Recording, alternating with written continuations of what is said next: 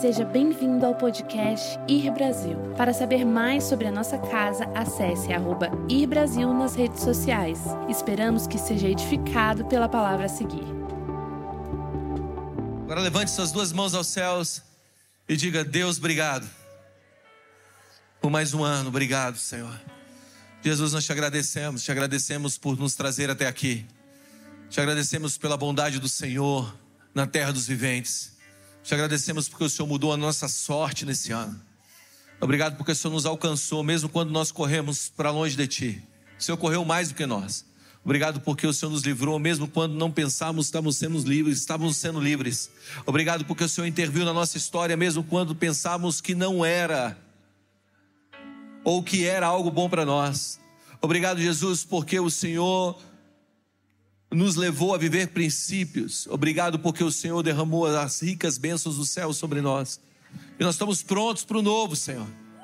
Nós estamos de braços abertos dizendo: derrama sobre nós o novo derrama sobre nós a novidade de vida, derrama sobre nós o cumprimento da palavra que diz que nós andaríamos de glória em glória, derrama sobre nós a bondade do Senhor, derrame sobre nós as boas conexões, derrame sobre nós os bons negócios, derrame sobre nós, Deus de poder, o avivamento prometido para essa nação. Não importa o tempo, a estação, não importa a leitura dos próximos dias, importa é o que o Senhor fala do céu para a terra, porque nós não vivemos da terra para o céu, nós vivemos do céu para a terra, e o céu diz sim para nós. Eu abençoo esse povo para viver os melhores dias da sua vida. No nome de Jesus, amém. Amém. Aleluia. Escute, você pode se assentar. Chegamos em mais um final de um ano. Hoje é o dia que a humanidade fecha um ciclo e começa outro. Hoje, de alguma maneira, o nosso coração se enche de esperança e parece que zera algo na nossa vida para começar algo novo. Mas eu quero propor algo para você, que você não está entrando no novo, você já está vivendo o novo. Por mais que você não perceba, Deus já está fazendo algo novo sobre nós. E muitas vezes, eu volto a repetir, os presentes de Deus em embrulhos estranhos. Estamos no lugar em que duas estações se encontram. Nem sempre sabemos lidar com o fim de um ciclo e o início de outro. E muito menos com a continuidade de um tempo. Hoje é dia 31, um ciclo está se fechando, um novo ciclo está se abrindo. Mas para alguns não será o fim de um ciclo, mas será a continuidade de um tempo. Ano novo é a convergência de dois ciclos, que se fecha, outro que se abre. É uma oportunidade nova dada por Deus. E motivo de gratidão, de podermos respirar novamente o ar de um novo ano. Daqui a algumas horas, nós estaremos respirando o ar de um novo ano. Sabe, é graça divina começar bem. Graça maior é persistir na caminhada certa. Quantos aqui querem andar para o caminho certo? Mas graça das graças, ou infinita graça, é não desistir nunca. É sempre ter a força para o próximo passo. E eu digo para vocês, nem sempre a gente sabe viver. Muitas vezes a gente sobrevive. A gente chega no final do ano dizendo que o próximo ano seja diferente. Muitas vezes nós só vivemos, mas nós precisamos aprender a viver. E para aprender a viver, nós temos que viver o que está escrito em Romanos 8, 28. Romanos 8, 28. Apenas um versículo nessa noite. Mas esse versículo pode mudar a sua história para sempre. Muitas vezes não são as grandes palavras, muitas vezes é aquela pequena palavra, cheia de verdade, que alcança o nosso coração e muda o nosso destino para sempre. Romanos 8, 28, que diz: Sabendo que todas as coisas cooperam, todas as coisas, diga todas as coisas. Todas as coisas não são algumas coisas, são todas as coisas. Todas as coisas cooperam, todas as coisas cooperam para o bem daqueles que amam a Deus e daqueles que são chamados segundo o seu propósito. Quantos aqui amam Deus? Quantos aqui amam Jesus? Sabe, é impossível não amar Jesus. Jesus, Jesus, Jesus é o rei que todas as nações desejam. Jesus, Jesus é o homem que todos procuram. Jesus é extremamente apaixonante. Agora mesmo no céu existe milhares e milhões de anjos olhando para ele, sem conseguir desviar o seu, o seu rosto nem para a esquerda, nem para a direita por causa da sua beleza. Jesus é o amigo que todos procuram. Jesus é a paz que todos almejam. Jesus é a esperança que todos desejam. Jesus é o Rei dos Reis e o Senhor dos Senhores. É aquele que você buscou por toda uma vida, ainda que você não saiba, mas é atrás dele que você está. É atrás dele que você está. Por isso, de alguma maneira, esse Deus, ao Deus ao qual nós amamos, é um Deus que pega cada pedaço da nossa história e transforma os dias mais vios, os dias mais escuros, em algo que coopera para o bem. Se você, se você ama Deus, se você está andando nos propósitos dele, certamente tudo na tua vida vai cooperar. E o que eu quero que você faça agora? No final desse ano, nesse culto, eu quero que você faça um exercício. Que você trace uma linha entre todos os acontecimentos da sua vida até agora e tente integrar todos os pontos. Vamos lá, talvez você não consiga lembrar todos, mas alguns serão mais latentes dentro do seu coração. Alguns que geraram um prazer profundo ou uma alegria profunda e outros que geraram tristezas profundas. Quantos aqui tiveram perdas em 2022? Quantos aqui tiveram ganhos em 2022? Quantos aqui tiveram livramentos em 2022? Eu quero que você pegue os pontos da sua história, seja dos livramentos, sejam das perdas, seja, seja dos ganhos, seja dos dias escuros. Olhe para trás e tente interligar todos os pontos. Tente, tente ser integral com a tua história. Muitas vezes nós achamos que a nossa vida é uma fração de fatos que a gente tenta juntar e fazer um mosaico, mas na verdade é uma linha contínua de fatos não divididos. Por mais paradoxal que seja a sua história, por mais paradoxal que sejam os acontecimentos da tua vida para trás, tente uni-los e não dividi-los. Tente uni-los. Por mais, volto a repetir, paradoxal que seja os acontecimentos, tente unir os acontecimentos da tua vida. Não joga a toalha. Por quê? Porque tudo vai cooperar para o bem daqueles que amam o Senhor. Sabe o que eu mais amo nessa história de viver com Cristo? Primeiro é que nada se perde, tudo se refaz. Nada se perde, tudo se refaz. E é isso que Deus quer fazer com você. Você sabe que a palavra hebraico para vida, ela não é vida, ela é vidas. E ela deriva de uma palavra, ou ela nasce de uma palavra chamada raim, que ela está no plural, vidas. Então, a tua vida no secreto, a tua vida no particular, a tua vida pública, a tua vida de perda, a tua vida de ganho, a tua vida de atrito. Quantos aqui tiveram atritos em 2022? Eu tive vários. A tua vida, a vida, a, a vida, as vidas, aquela vida de perda, aquela vida de ganho, tudo isso vai cooperar no fim para algo maior. Tudo que você precisa é voltar-se para Deus e amá-lo vidas. Sabe quando você vai começar a viver de verdade? Quando você pegar essas contradições de dor, insatisfação, injustiça que você viveu, frustrações que gerou desânimo e agressividade com o meio, pegar tudo isso dentro do seu coração e escolher o lado certo da história. Porque tudo isso pode ser um incrível peso dentro da sua história e te levar para um caminho que não é o caminho para o propósito de Deus, ou você pode jogar para o lado de tudo coopera. Quantos aqui querem jogar no final desse ano toda a sua história para Romanos 8, 28? Hoje, de alguma maneira muito rápida, eu quero tentar ensinar vocês de como a gente joga a nossa história para Romanos 8, 28. Porque nem sempre nós entendemos um ponto, mas quando nós andamos um pouco mais, olhamos para trás, nós começamos a ligar os pontos. Tem uma história que aconteceu comigo. Eu, tava, eu fui convidado pelo governo de Israel para poder fazer uma viagem a Israel. Eu estava lá nessa viagem, a convite do governo, e uma das, em uma das minhas agendas, fora da agenda do roteiro religioso, era uma agenda com o embaixador americano que tirou a embaixada de Tel Aviv e levou ela para Jerusalém. E era eu e mais três pessoas. Então nós éramos num grupo de quatro e mais um embaixador e um intérprete. E eu fui para aquela reunião, e a, reunião era 10 horas da manhã, e eu acordei às 7 horas da manhã com uma tosse que eu nunca tive na minha vida. E eu, come... eu tossia, tossia, tossia sem parar. E eu falei, que negócio é esse? Eu botei a mão na minha cabeça e falei, sai no nome de Jesus. E a tosse piorava. E quanto mais orava, a tosse piorava. Eu falei assim, isso é demônio, porque quanto mais ora, a coisa piora. E eu fui então, tomei um banho, desci, tomei um chá. Falei para meus amigos, olha, me espera, me espera lá, lá, lá na van, que daqui a pouco eu estou indo. E eu estou ali orando, tomando aquele chá para ver se eu melhorava. Entrei dentro da van tossindo. Cheguei naquela reunião, num hotel chamado King David. Entrei no hotel King David, sentei num quarto fechado, uma sala fechada. E, e passei um dos maiores vexames da minha vida.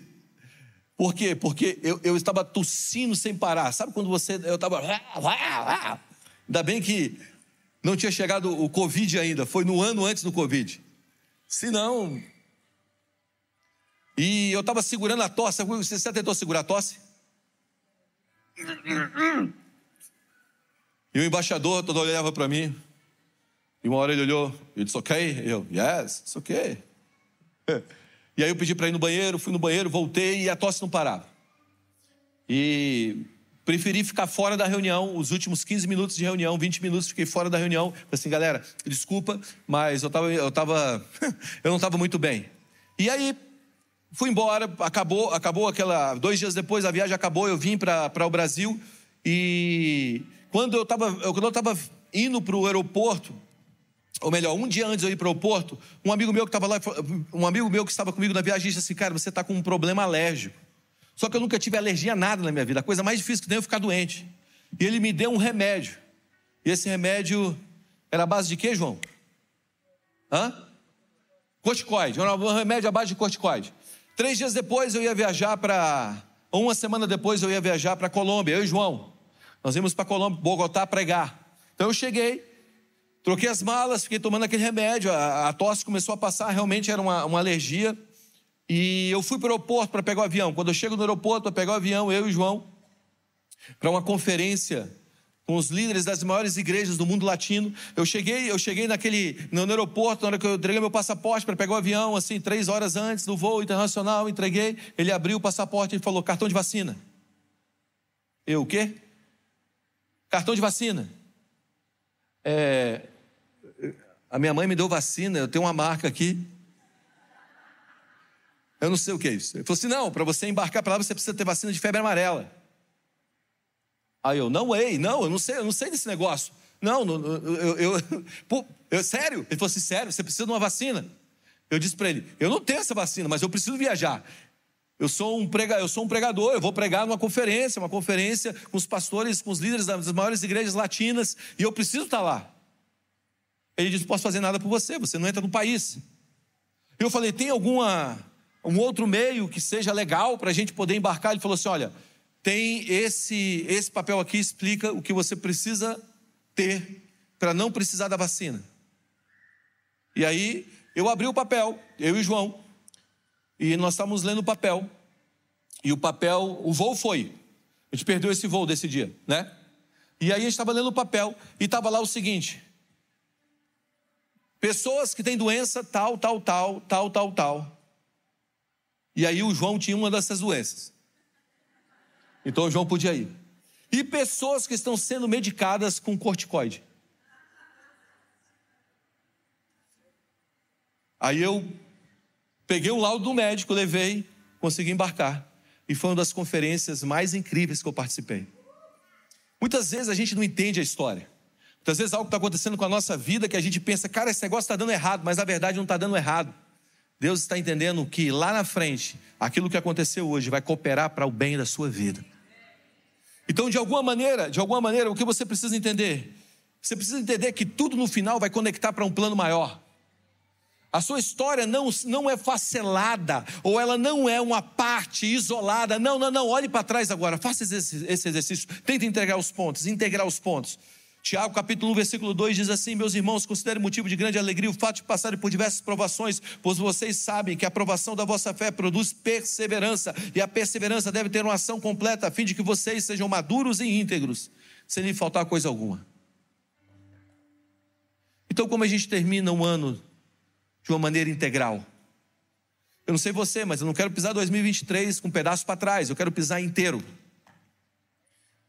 Olha para o lado e diga assim: você vai pisar inteiro 2023. Em 2023 você vai chegar inteiro. Se você quer, se você quer pisar dessa maneira, entenda isso. Primeiro, número um, termine bem, ainda que não tenha sido bom. Vamos lá, termine bem, ainda que não tenha sido bom. Deus nunca prometeu que seria bom. Mas você tem como terminar bem. Nem sempre será bom, mas precisa cooperar para o bem. Ele prometeu que tudo cooperaria para o bem, mas ele não disse que tudo seria bom. O que significa? O bom é a percepção da alma mas o bem é a percepção do espírito. Muitas vezes nós estamos dizendo isso é bom, e Deus está dizendo não é bom, porque não vai provocar o bem na tua vida. Nem sempre aquilo que você acha que é bom vai provocar o bem na sua vida. Significa que algo pode ter sido bom para você, mas não pode causar o bem na tua vida.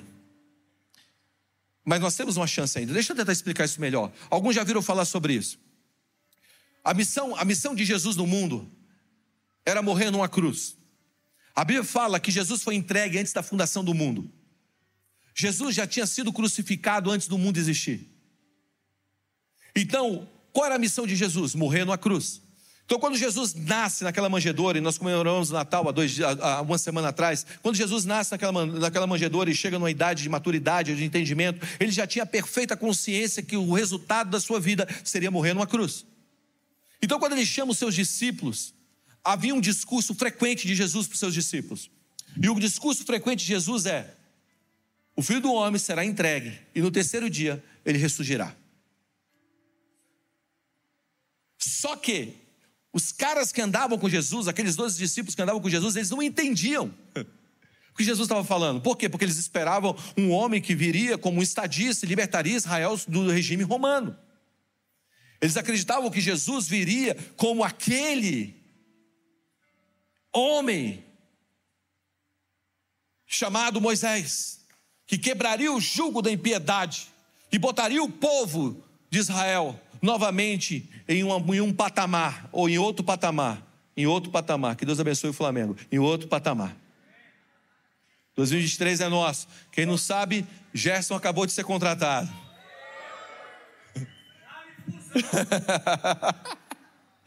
Agora fica comigo. fica comigo, não, não perde não.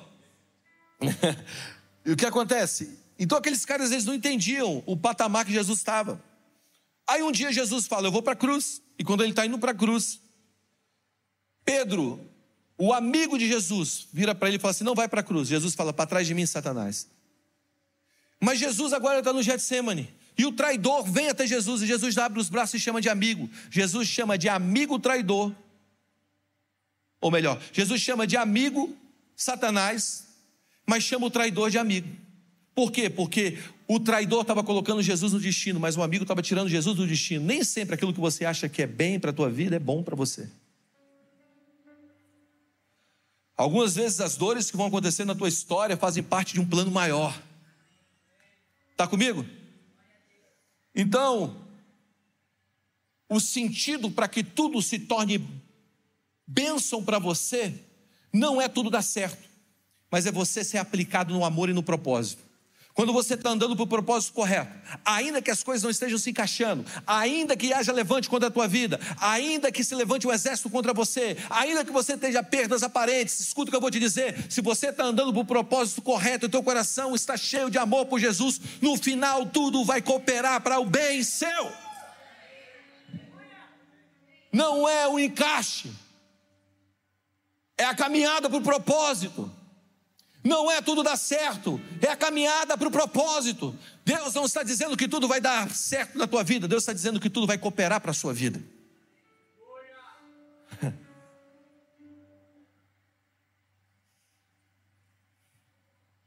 Segunda coisa que você precisa entender: se você quer acabar bem, se você quer que tudo coopere para o bem, se você quer jogar para esse lado, não permita que aquilo que Deus começou ou aquilo que começou na tua vida pelo Espírito termine na carne. Muitas vezes algo começa pelo Espírito e termina na carne. Porque melhor é o fim das coisas do que o início dela. Melhor é o fim das coisas do que o início delas. Então fica aqui comigo. Escuta o que eu vou te dizer. Não permita que aquilo que Deus começou na tua vida pela fé termine agora pelo teu braço de carne. Não tente entender a sua história pela carne, porque Deus comunicou ela pelo Espírito. Não tente interpretar, não tente fazer a conta da tua vida. A conta da tua vida não vai fechar, porque Deus começou ela na fé. A sua história é uma história de fé. A sua história, a sua caminhada é uma, caminhada de fé. A sua história, a sua caminhada não é segundo o plano terreno. Vamos lá, igreja, tem alguém vivo aí? Vamos lá, escuta o que eu vou te dizer. Quando aquele menino pegou aqueles cinco pães e aqueles dois peixes, colocou na mão de Jesus, aqueles cinco pães e dois peixes não poderiam alimentar cinco mil pessoas. Mas quando ele colocou aqueles cinco pães e dois peixes na mão de Jesus, vamos lá, quando a gente entrega para Deus o nosso lanchinho, nós estamos transferindo uma realidade de realidade terrena para a realidade celeste. Na realidade da terra, cinco pães e dois peixes não alimentam a multidão, mas a realidade do céu, sim. Você está comigo? Onde é que você está vivendo? Vamos lá, como é que você está interpretando as coisas? Não termine na carne aquilo que começou no espírito.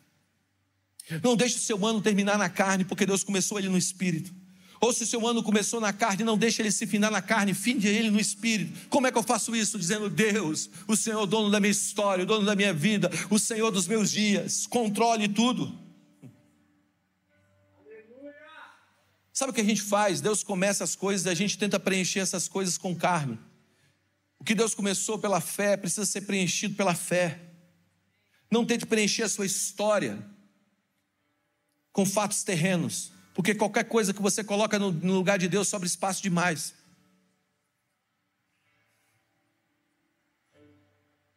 Está aí?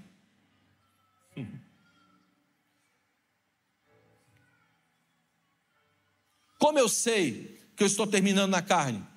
Quando aquilo que eu estou fazendo não está me aproximando de Deus. Vou repetir, cara. Porque pode dar dando certo. Mas na verdade, no reino espiritual, está dando errado. Está comigo? Porque, presta atenção. O diabo não é anti-bênção, o diabo é anti-comunhão. Algumas pessoas podem até receber pseudas bênçãos, mas estão levando para longe da comunhão com Deus. Não deixe, não deixe aquilo que começou no espírito terminar na carne. Está comigo? Por quê? Porque nem tudo que Deus falou é o que ele disse. Tem coisa que Deus fala e a gente acha, tem coisa que, que Deus não falou e a gente acha que ele disse. Eu vou tentar provar para você. Porque o que Deus falou com outro espírito, na verdade, é uma mentira. Quando você vê a tentação de Jesus, quando Jesus é tentado no deserto, antes de começar o seu ministério, o diabo usou o Salmo 119: Lança-te daqui, dá ordem aos teus anjos em vosso favor. Foi a palavra de Deus falada com outro espírito, e tudo que é falado com outro espírito, ainda que pareça a palavra, mas é de outro espírito, não é de Deus. Então interprete a tua vida pelo espírito e não pela carne.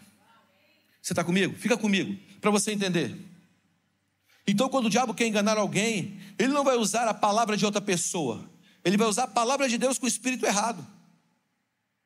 Porque eles têm o poder de nos levar para longe do propósito. Entenda algo: quando o homem peca, Deus não pergunta para o homem o que ele fez, ele pergunta: de onde você?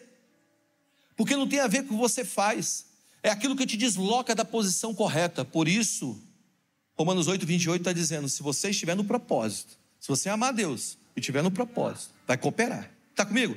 Então o que acontece? A mentira, o engano, a carne nos leva para longe do propósito, nos coloca em um lugar que não é o lugar do Senhor. E muitas vezes a gente pega a palavra do Senhor para justificar o lugar que a gente está, mas na verdade a gente não está na palavra, porque o espírito é errado. Tem alguém vivo aí? Vocês estão com a cara de ué para mim, ué. Entenda algo. Deus está perguntando onde você está. Porque onde você está define o que você faz. Então, para você saber se algo é verdadeiro, você precisa pensar onde isso está me colocando. Onde é que esse negócio está me colocando? Está me aproximando de Deus ou está me afastando de Deus? Onde está me colocando? Google, olha que bênção que Deus me deu esse ano, aleluia.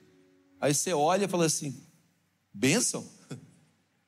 Isso aí é laço. Por quê? Porque parece bênção, mas a verdade não tem o Espírito do Senhor. Está comigo? A segunda pergunta que Deus faz no Éden é: olha isso aqui. Quem te disse algo a teu respeito que eu não disse? Só depois Deus pergunta, Deus fala: o que você fez? Porque quem te ensinou a você olhar diferente para você? Quem te ensinou a você olhar diferente do que eu te falei? Normalmente a nossa ideia de consertar a vida, de corrigir a história, está naquele lugar de mudar a maneira que eu faço, mas na verdade você precisa voltar para a posição que Deus te deu. E também entender o que ele fala sobre você. Normalmente a nossa ideia é essa. Para de fazer isso para de fazer aquilo, para de fazer aquilo outro, não tem nada a ver com para. Sabe o que vai, sabe o que vai acontecer essa noite? Quando acabar essa noite, antes de você ir para sua casa ou ir para o lugar onde você vai comemorar com a tua família ou com seus amigos, Deus vai te colocar novamente na posição de tudo coopera para o bem. Deus vai te levar novamente para essa posição. E você vai entender que quando o inimigo vier contra você por um caminho, por sete, ele vai fugir, porque você está na posição do Senhor. Mil cairão ao teu lado, dez mil à tua direita, você não vai ser atingido. Por quê? Porque você está na posição do Senhor. Está aí? Por isso, o interessante para Deus, ou o que interessava para Deus, é saber Adão onde você está. Porque a partir desse lugar é que Adão ia definir toda a sua vida, suas decisões. O diabo não mudou a estrada, ele mudou só o sentido da estrada. Isso significa que o diabo usa a sua percepção dos fatos da maneira errada e te leva para longe de Deus. Aí você diz assim, cara, nenhum fato da minha vida nesse ano está cooperando. Por quê? Porque você está tendo a percepção errada. Aí você vira para mim e diz assim: Você não sabe, Guga, o tanto que o meu ano foi duro. Você não sabe o tanto de perda que eu tive. Você não sabe como a minha história esse ano foi uma história difícil. Deixa eu te contar um negócio. Deixa eu te mostrar algo. Essa aqui é a minha bolinha. A minha bolinha é de Romanos 8, 28. Eu tenho uma bola de Romanos 8, 28. Ela é minha. O que tem a ver essa bola de Romanos 8, 28? Alguém me presta uma cadeira aí? Traz aqui, pele.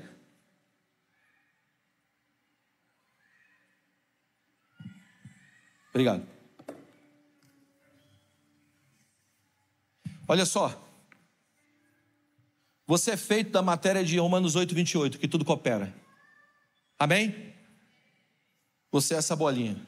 Talvez você está dizendo assim, Guga, meu ano foi duro. Olha só. Sabe por que muitas vezes Deus deixa as coisas duras? Porque quanto mais duro for, mais alto sobe. Quando você bate no chão duro, mais alto você sobe. Agora, se o chão é mole, mais baixo você sobe. Você tem que botar mais força. Agora, se tudo coopera para o bem do que ama, se você realmente ama o Senhor e tudo coopera para o bem, você está dizendo: o teu ano foi duro, mas perto do céu, você está chegando. Mais perto do céu, você está chegando. Sabe, escuta o que eu vou te dizer. Existe um lado duro das escolhas fáceis. Eu vou repetir. Existe um lado duro das escolhas fáceis. Nunca foi fácil para mim, cara. Nunca foi fácil para os pastores dessa igreja. E talvez nunca foi fácil para você. Mas para aqueles que escolheram o caminho fácil, mais força e menos perto do céu.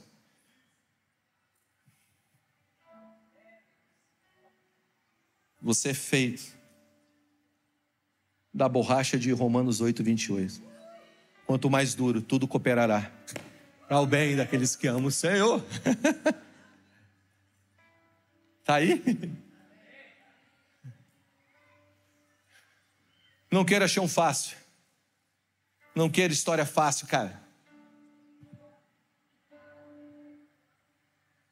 Ulisses, é sua.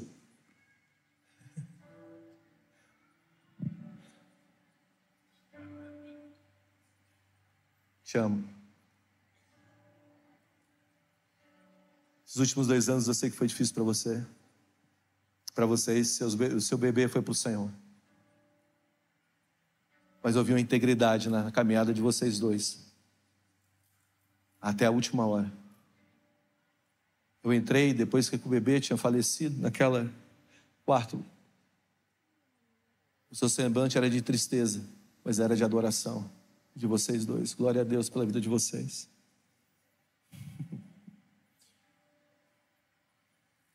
Pega a sua história antes que esse ano acabe e joga para o lado de tudo coopera. Se ela foi dura, é porque Deus está te aproximando mais dele. Se as coisas não saíram como você planejou, escute, Deus tinha um plano no meio do teu plano, porque os caminhos do Senhor são mais altos que, você, que os seus. Porque Deus planejou um caminho muito mais alto que o seu. Vamos lá, igreja. Escuta o que eu vou te dizer. Deus está nos preparando para o maior avivamento dessa história. Eu não estou brincando, eu estou sendo sincero com você. Quando nós tínhamos cinco pessoas nessa igreja, eu já senti o avivamento correndo nas veias. Sabe, eu recebi uma foto, eu mandei para o Melk, nós estamos há quase 20 anos juntos já. Eu mandei para ele a foto. Eu estava de 40 dias de jejum, cara. Eu, tava, eu olhei a foto, estava um fiapo. Barbudo, cabelo comprido. Talvez com 20 e poucos anos, sei lá. Quando eu olhei aquela foto, eu falei: essa é a minha verdade, cara. Você tem a sua. Sempre foi chão duro, mas sempre foi para cima, nunca para baixo. E hoje eu quero encerrar essa noite profetizando o Salmo 128 sobre você. Salmo 128, essa vai ser a sua realidade. Porque eu, como, eu, como eu lido com o meu passado? Eu lido com o meu passado dessa maneira, dizendo: eu não vou terminar na carne aquilo que começou pelo Espírito. Eu não vou fechar esse ano, sabe, murmurando, não vou fechar esse ano frustrado, eu não vou fechar esse ano acusando pessoas, eu não vou fechar esse ano, sabe, em dissensão com a minha família, eu não vou fechar esse ano da maneira que eu proporcionei a minha história. Não, não, não, eu vou fechar esse ano com perdão, eu vou fechar esse ano com esperança, eu vou fechar esse ano com paz, eu vou fechar esse ano com alegria, eu vou fechar esse ano com gratidão a Deus, porque até aqui o Senhor me ajudou, Ebenezer. Ebenezer. Vamos lá, igreja. Não acabe o seu ano na carne.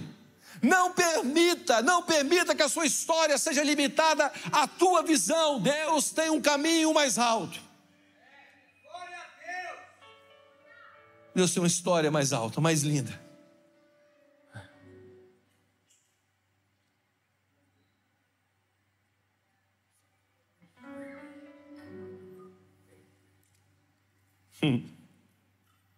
E assim vai ser sua vida em 2023.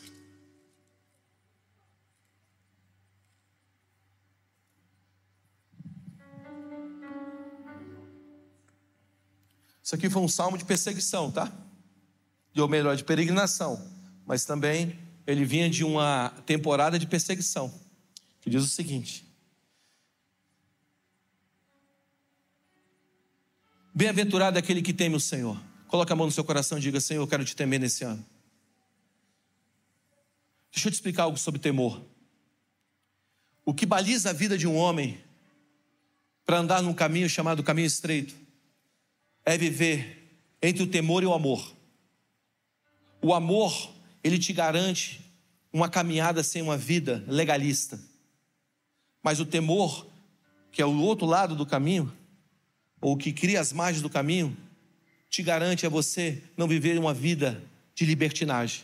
Então você entra entre amor e temor, amor e temor, amor e temor. Então quando Deus está falando, eu vou te encher de temor, Ele está dizendo, eu vou garantir que você não viva uma vida segundo os teus preceitos, segundo os teus pensamentos, mas segundo os meus pensamentos. Então, olha, bem-aventurado é aquele homem que teme o Senhor e anda nos seus caminhos. Você comerá do fruto do seu trabalho. Ninguém aqui mais será roubado do seu trabalho. Você, ninguém aqui, presta atenção, ninguém aqui será usurpado no seu trabalho. Eu oro para que tudo que você colocou a mão nos últimos anos que não prosperou, prosperará em 2023. Aqueles que tentaram roubar o trabalho seu, Sabe, aquele ladrão que entrou pela noite ou entrou sorrateiro para tentar roubar aquilo que era teu, ele está repreendido no nome de Jesus Cristo. Você prosperará.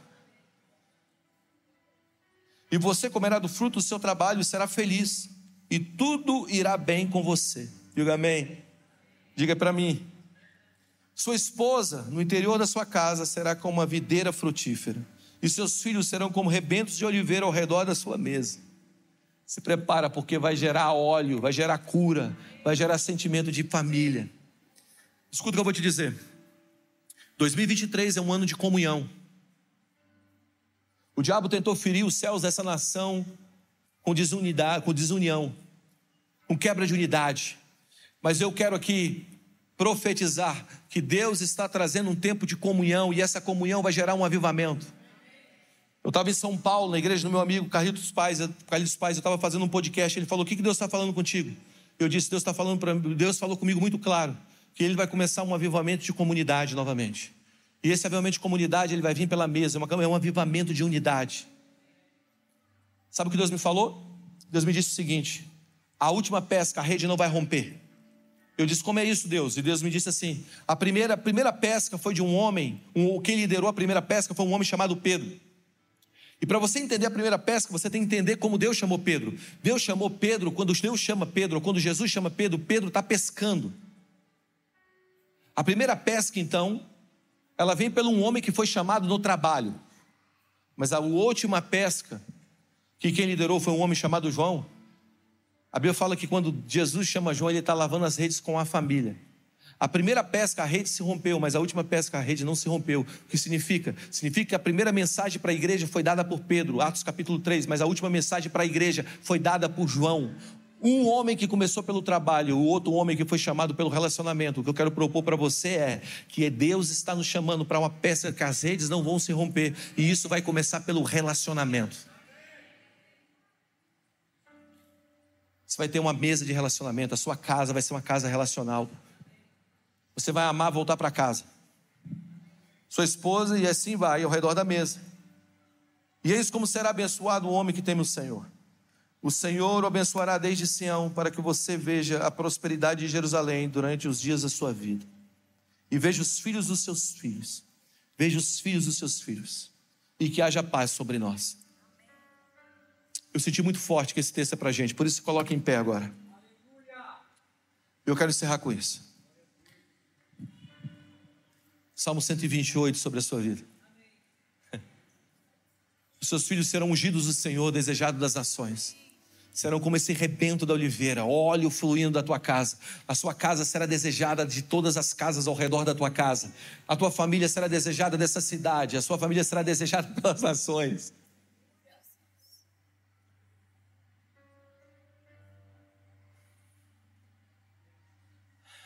É tempo de nós vivemos em família novamente. no final tudo que vai sobrar é uma família. Sabe, nos últimos anos, eu estava muito hypado, sabe? Eu estava sendo convidado para as maiores conferências do país, agenda, desde coordenando minha agenda, tudo, as agendas. E eu senti do Senhor, o Senhor falando: para com tudo e volta para a mesa.